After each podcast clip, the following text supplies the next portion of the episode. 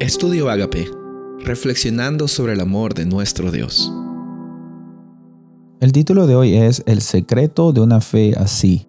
Daniel capítulo 3, versículo 15.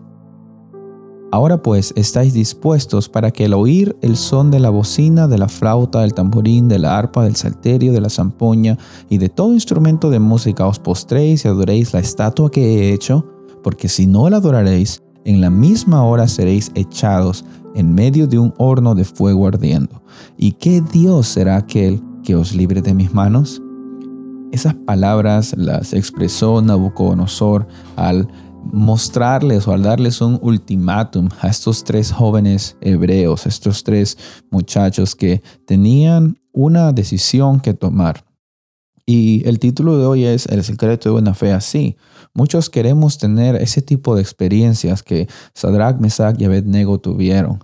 ¿Cuál fue su secreto? ¿Qué fue lo que ellos hicieron? ¿Será de que Dios tuvo más cuidado de ellos del que está teniendo con nosotros hoy en día? No, la misma situación que Sadrach, Mesach y Abednego pasaron, millones de personas pasan en cada momento Incluso en estas situaciones difíciles es en que nosotros debemos recordar de que la fe no consiste en nosotros recibir y dar simplemente por conveniencia o porque sabemos el futuro o porque tenemos certeza de lo que va a pasar.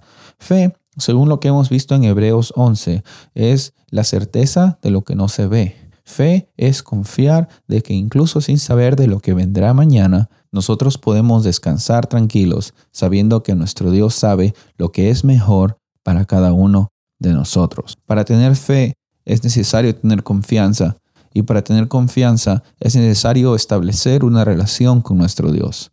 Porque no podemos tener fe si es que no tenemos la confianza, si es que no tenemos la esperanza, si es que no tenemos la relación. Tú no puedes confiar en alguien a quien no conoces. Tú no puedes tener fe a un Dios en el cual tú no has tenido una experiencia personal.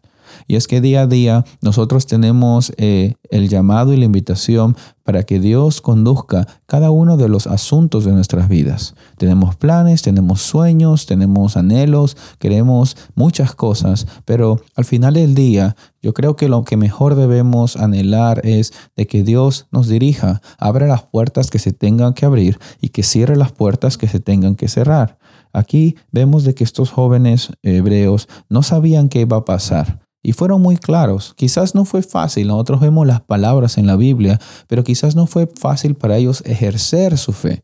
Para nosotros quizás no es fácil ejercer nuestra fe, especialmente en momentos en los cuales nosotros pensamos que eh, las decisiones son difíciles cuando involucran nuestra estabilidad. Porque seamos honestos, ¿quién quiere perder su estabilidad en esta vida?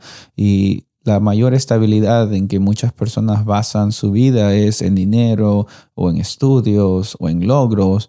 Eh, sin embargo, el llamado que vemos aquí en la Biblia es para que tú y yo pongamos nuestra estabilidad en la roca, en el fundamento que es Cristo Jesús. Él es el único que pudo haber librado a estos jóvenes del el horno de fuego y es el único que es capaz de librarnos de nuestros problemas. E incluso si es que no nos libra de nuestros problemas, Él sabe lo que es lo mejor para cada uno de nosotros y promete estar con nosotros en todos los problemas que nosotros tengamos para que tengamos paz, incluso en medio de la tormenta.